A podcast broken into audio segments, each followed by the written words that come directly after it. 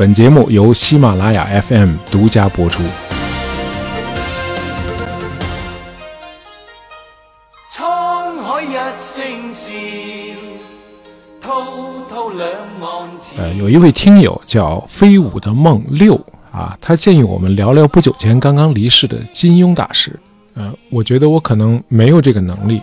呃，我非常敬佩金庸先生的才华，尤其是他渊博的历史知识。啊，他写的虽然主要是武侠小说，但是他的作品里充斥着大量真实的历史元素。哎，大师非常的博学。呃，比如在这个《倚天屠龙记》里，金庸先生借用呃金毛狮王谢逊之口提到过一位山中老人，这老人叫霍山，啊，是一位波斯的武林高手。哎，这就是个真实的历史人物。呃，这山中老人呢，是不是武林高手，咱们先不谈。不过他确实组织训练出一帮善于近身搏斗的武士。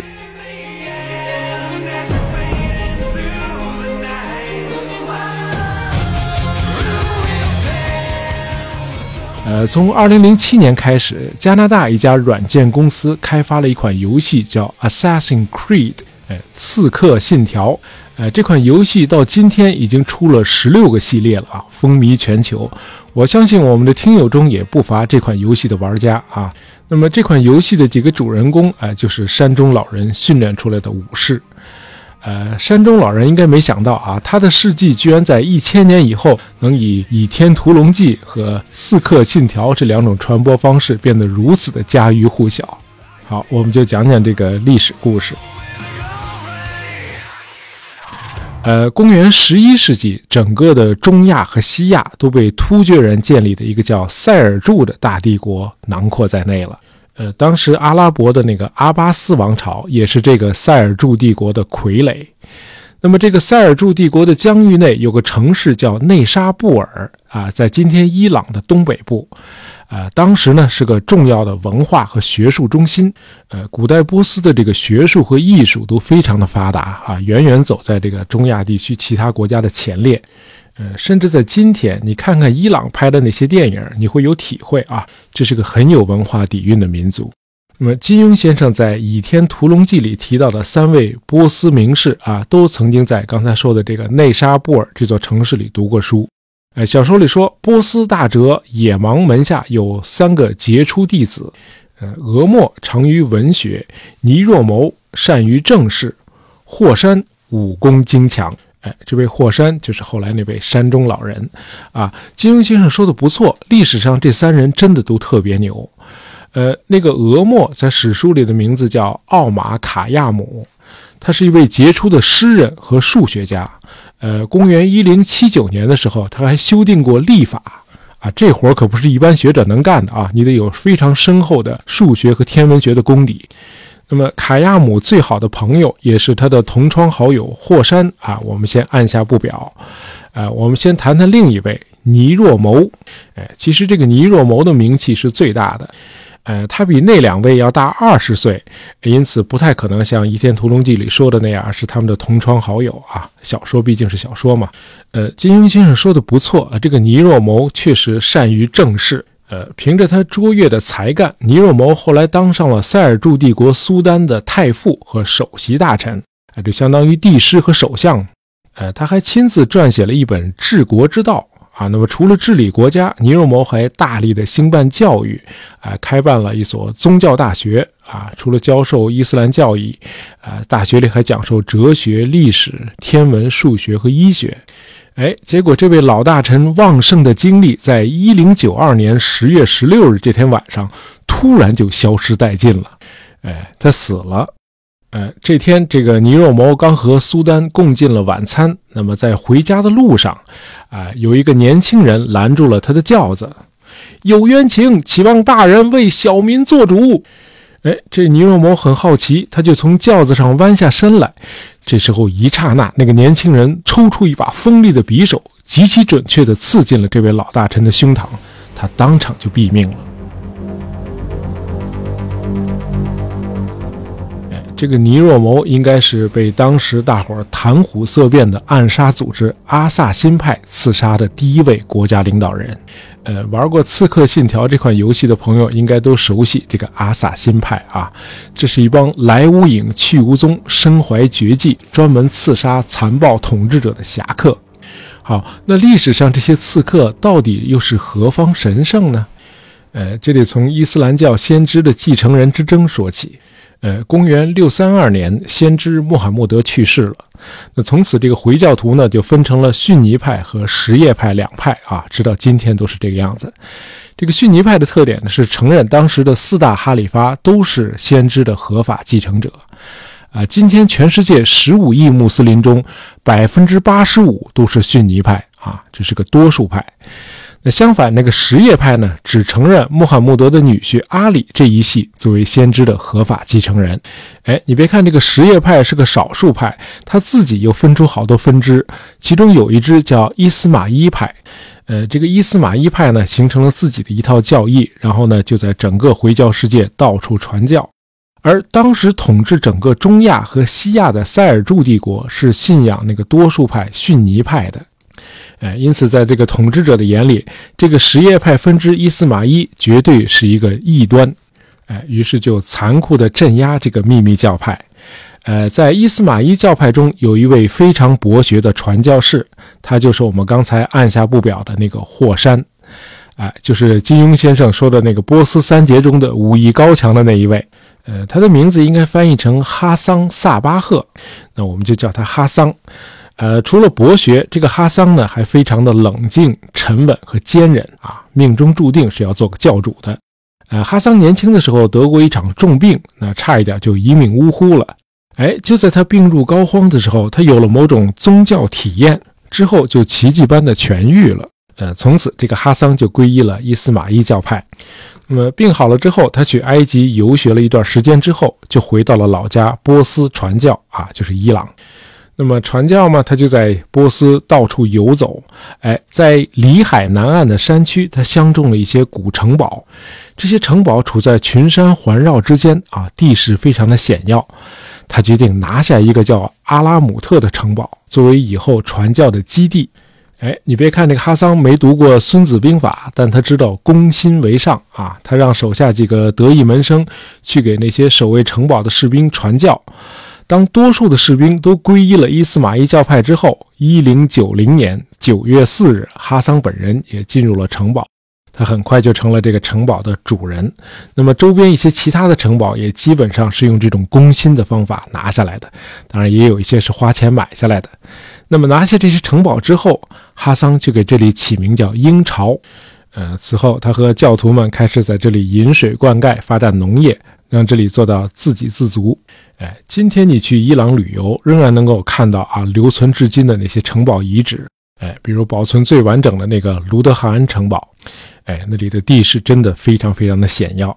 那么占据了这些城堡之后，哈桑开始在这一地区发展教徒、传经布道。呃，他控制的这个地区呢，实际上就成了伊斯玛仪教徒的避难所。大伙儿来避难，是因为这个教派一直受到这个逊尼派统治者的迫害。那么，在这个英朝啊，哈桑更多的时间是用来钻研学问。呃，除了教义呢，哈桑还是一位数学和天文学的爱好者。呃，从此刻到他去世三十五年里，他从来没下过山，因此就有了“山中老人”这个绰号。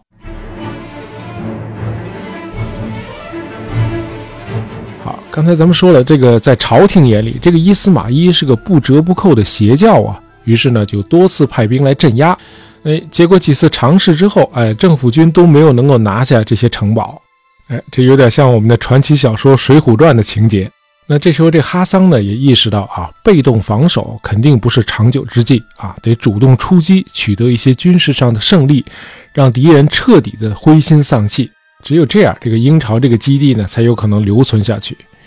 那你一帮教众怎么可能打得过政府的正规军呢？哎，用斩首行动，这个哈桑敏锐地发现，这个塞尔柱帝国这个政权组织非常的涣散啊，完全依赖一些政治强人才能把大伙拢到一块儿。因此呢，只要定点清除某些高级官员，就能有效的瓦解敌人。于是，这个哈桑呢就招募了一帮年轻教众啊，把他们集中起来，训练他们近身格斗和隐蔽侦察以及渗透技术。然后把完成训练的杀手派出去定点清除哈桑眼里的那些政敌啊，主要是一些将军和政府官员啊，比如刚才说的那个宰相尼若谋。这样呢，阿萨辛暗杀派从此就诞生了。呃，我们在讲蒙古帝国那期节目里提到啊，呃，包括英语在内的多种欧洲语言里，“刺客”这个词就是 assassin。呃，不过阿萨辛这个词的来源到现在也没有搞清楚。啊，有个说法是啊，杀手们执行刺杀任务之前要服用大麻，因此呢，就断言 assassin 这个词的来源就是大麻 hashish。哎，不过这个说法现在已经基本被学界否定掉了。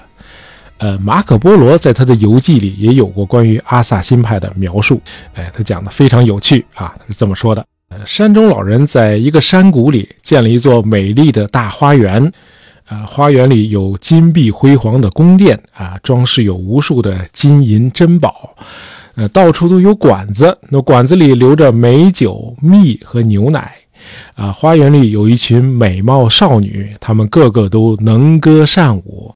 呃，山上呢养着一批幼童，啊，从小就教导这些幼童啊，为教主而死就可以进入天堂。等到这些幼童长到二十岁的时候，那么有一天呢，就在他们的饮料里放上迷魂药，等昏迷了之后，就把他们抬进那个花园。啊，在花园里，这些年轻人和美女们寻欢作乐。于是这些年轻人就相信啊，他们已经到了《可兰经》里所说的天堂乐园了。那等他们乐了一段时间之后，再用药把他们迷倒，再抬出花园。等醒来之后，看到美景不在了，这些年轻人就会感到极度的失望。哎，这时候山中老人就会问：“你们从哪儿来呀？”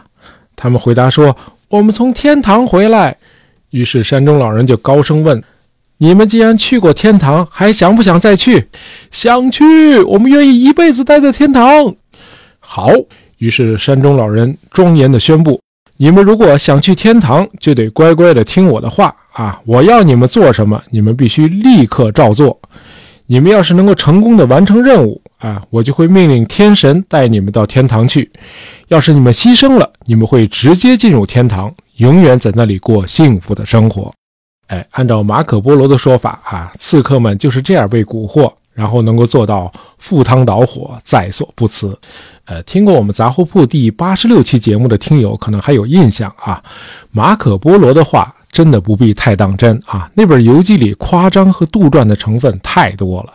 不过马可波罗讲的这个段子呢，还是传递了一个信息，哎，就是这个山中老人训练出来的这些刺客呢，个个都是亡命徒。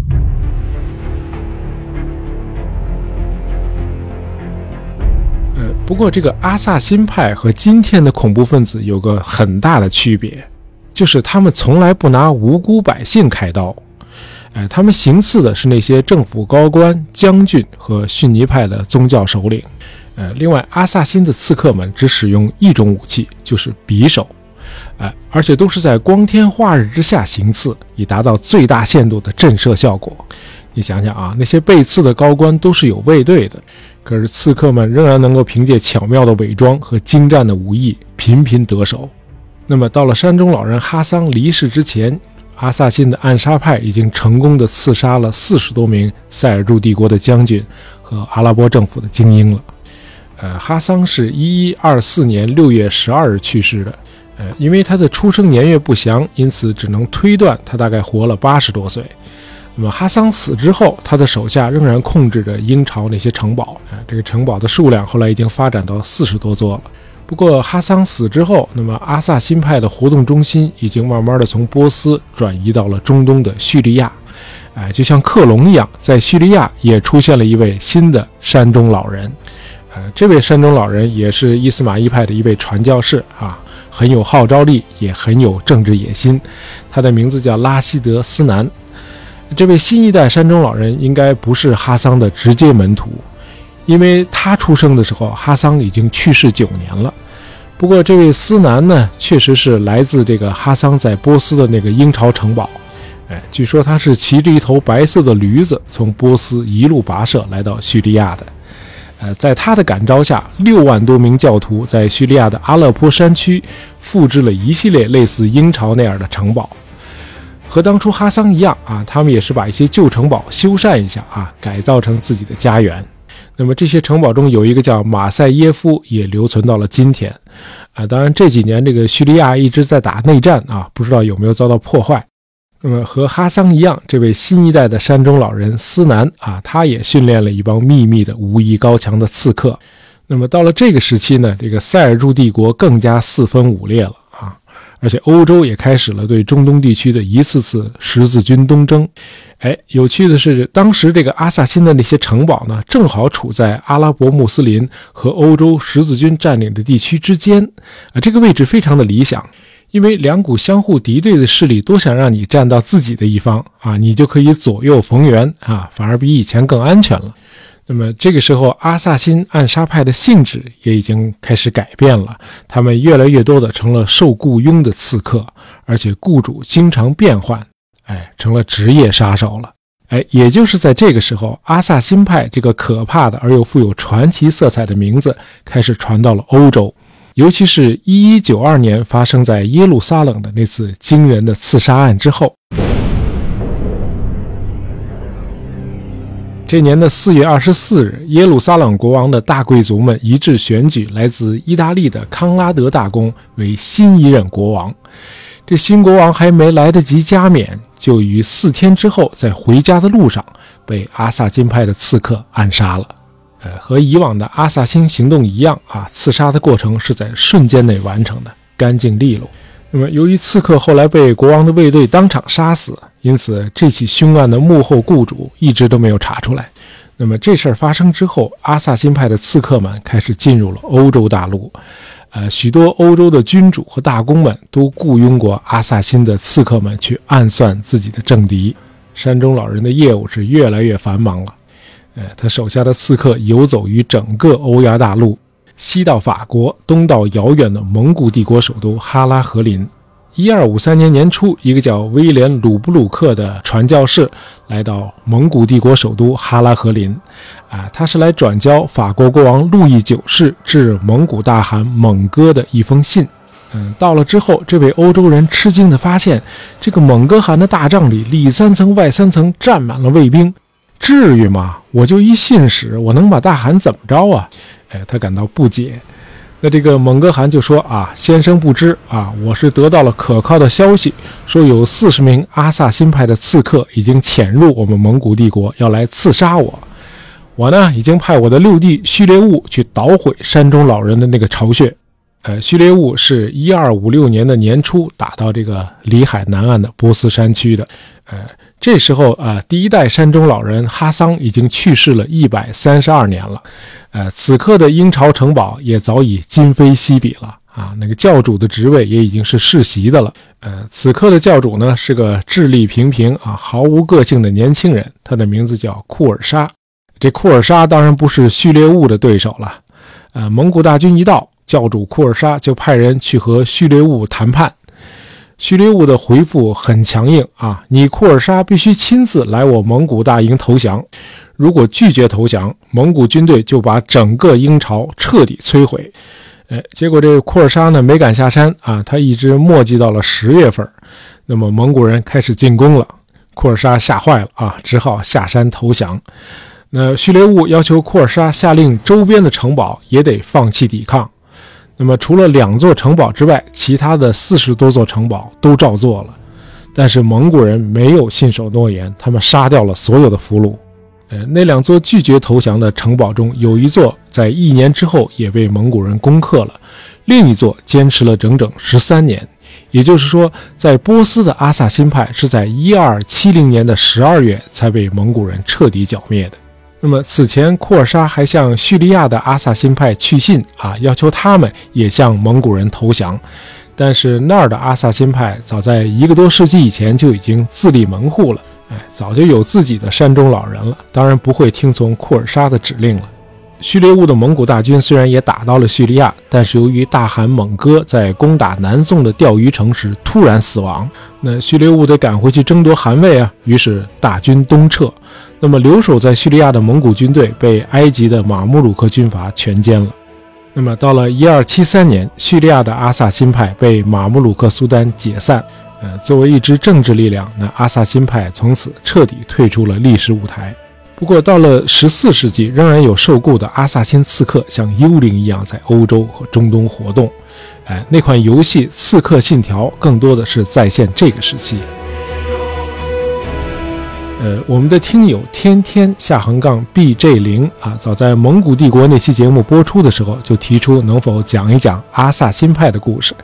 啊，非常抱歉啊，直到今天你的这个愿望才得到满足。希望你喜欢这期节目。呃，喜欢大爷杂货铺的朋友，别忘了订阅我们的专辑，当然也可以在朋友圈里分享一下。好，我们下周五零点再见。